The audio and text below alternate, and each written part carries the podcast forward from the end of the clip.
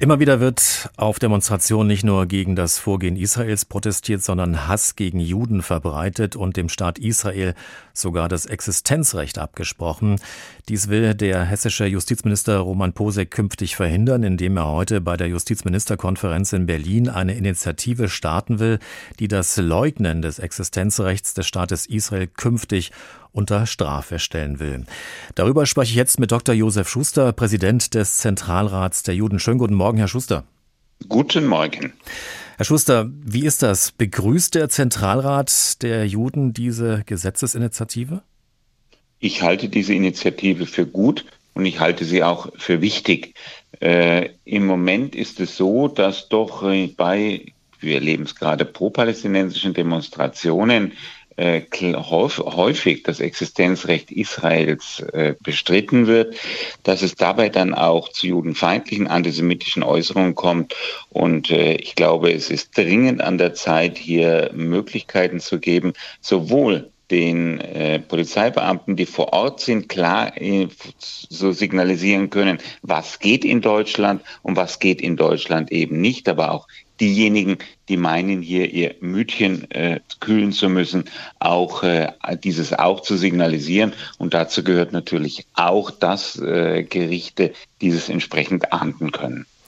Wie ist denn Ihr Eindruck? Wurde das in der Vergangenheit äh, zu wenig gemacht? Wurde da zu wenig wirklich auch mit richterlichen Druck, wurden da zu wenig Urteile gefällt? Äh, ich habe das Gefühl, zu wenig ist das eine, aber auch äh, man hat bislang, meine ich, die bei uns gesetzmäßig vorgegebene, strafgesetzmäßig möglich gegebenen Strafrahmen in keiner Weise ausgeschöpft, sondern wie ich finde, mit zu milden Strafen keinerlei Abschreckungspotenzial aufgebaut. Was erhoffen Sie sich jetzt von dieser neuen Gesetzesinitiative? Ich erhoffe mir die Klarheit, die Klarheit auch für die Beamten vor Ort, die solche Demonstrationen, Demonstrationsrecht ist ein hohes Gut, das will ich auch gar nicht falsch verstanden wissen, die solche Demonstrationen auf der einen Seite schützen, aber auf der anderen Seite auch die Aufgaben haben, äh, solche Äußerungen in dieser Form zu unterbinden und dann auch eine entsprechende strafrechtliche Würdigung zu veranlassen. Glauben Sie, dass ein solch ein Gesetz, das die Leugnung zum Beispiel des Existenzrechts Israels unter Strafe stellen würde, wirklich hilft, Gewalt und Anfeindung gegen Juden in Deutschland dann deutlich zu senken? Es ist sicherlich nicht das Allheilmittel, darüber bin ich mir schon im Klaren, aber ich hoffe, dass wenn es dann gleichzeitig gelingt, ein entsprechendes Abschreckungspotenzial für solche Äußerungen durch einen Strafrahmen auch äh, eindeutig darzulegen, dass dies schon den einen oder anderen nachdenken lässt, was er wirklich noch sagen will, sagen will, sagen kann, sagen darf und ob es opportun ist, das zu tun oder auch nicht. Wie ist denn Ihr Eindruck, was müsste denn getan werden, um Antisemitismus präventiv zu begegnen und nicht erst, wenn er auf der Straße sichtbar ist, wie wir das jetzt in den letzten Tagen auch und Wochen äh, erlebt haben? Äh, wir haben hier einen Punkt, der lässt sich sicherlich nicht äh, von heute bis Montag früh klären. Aber gegen Antisemitismus vorzugehen, muss viel muss ganz früh beginnen. Es muss in der Kindheit beginnen, es muss in der Schule äh, ganz klar hier äh, Aussagen, Unterricht geben.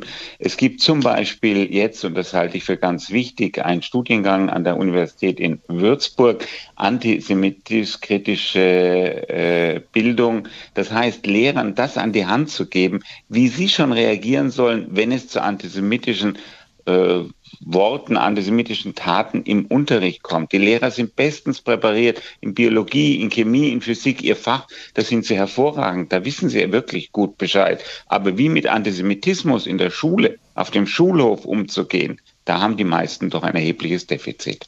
Das heißt, Deutschland hat es also in den letzten Jahrzehnten regelrecht verschlafen, gegen Antisemitismus vorzugehen, auch präventiv äh, es wurde, das Thema wurde, glaub, dem Thema wurde nicht die Beachtung geschenkt, die man hätte schenken müssen. Ob wir sagen wollen, verschlafen, weiß ich nicht. Aber man hätte wohl mehr tun müssen.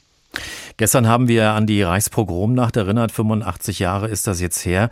Hätten Sie eigentlich gedacht, dass Sie als Vorsitzender des Zentralrats der Juden heute, also im Jahr 2023, in Deutschland äh, mit solch einem Gesetz sich befassen müssen? In dieser Form nicht. Auch das, was wir erleben in den letzten Wochen seit dem 7. Oktober auf deutschen Straßen, mit so etwas habe ich in keiner Weise gerechnet. Äh, und das Ganze fällt auf eine Situation, in der wir unabhängig von der Auseinandersetzung in Israel, vom Terrorangriff der Hamas, in dem wir eine Zunahme des Antisemitismus in Deutschland äh, beobachten.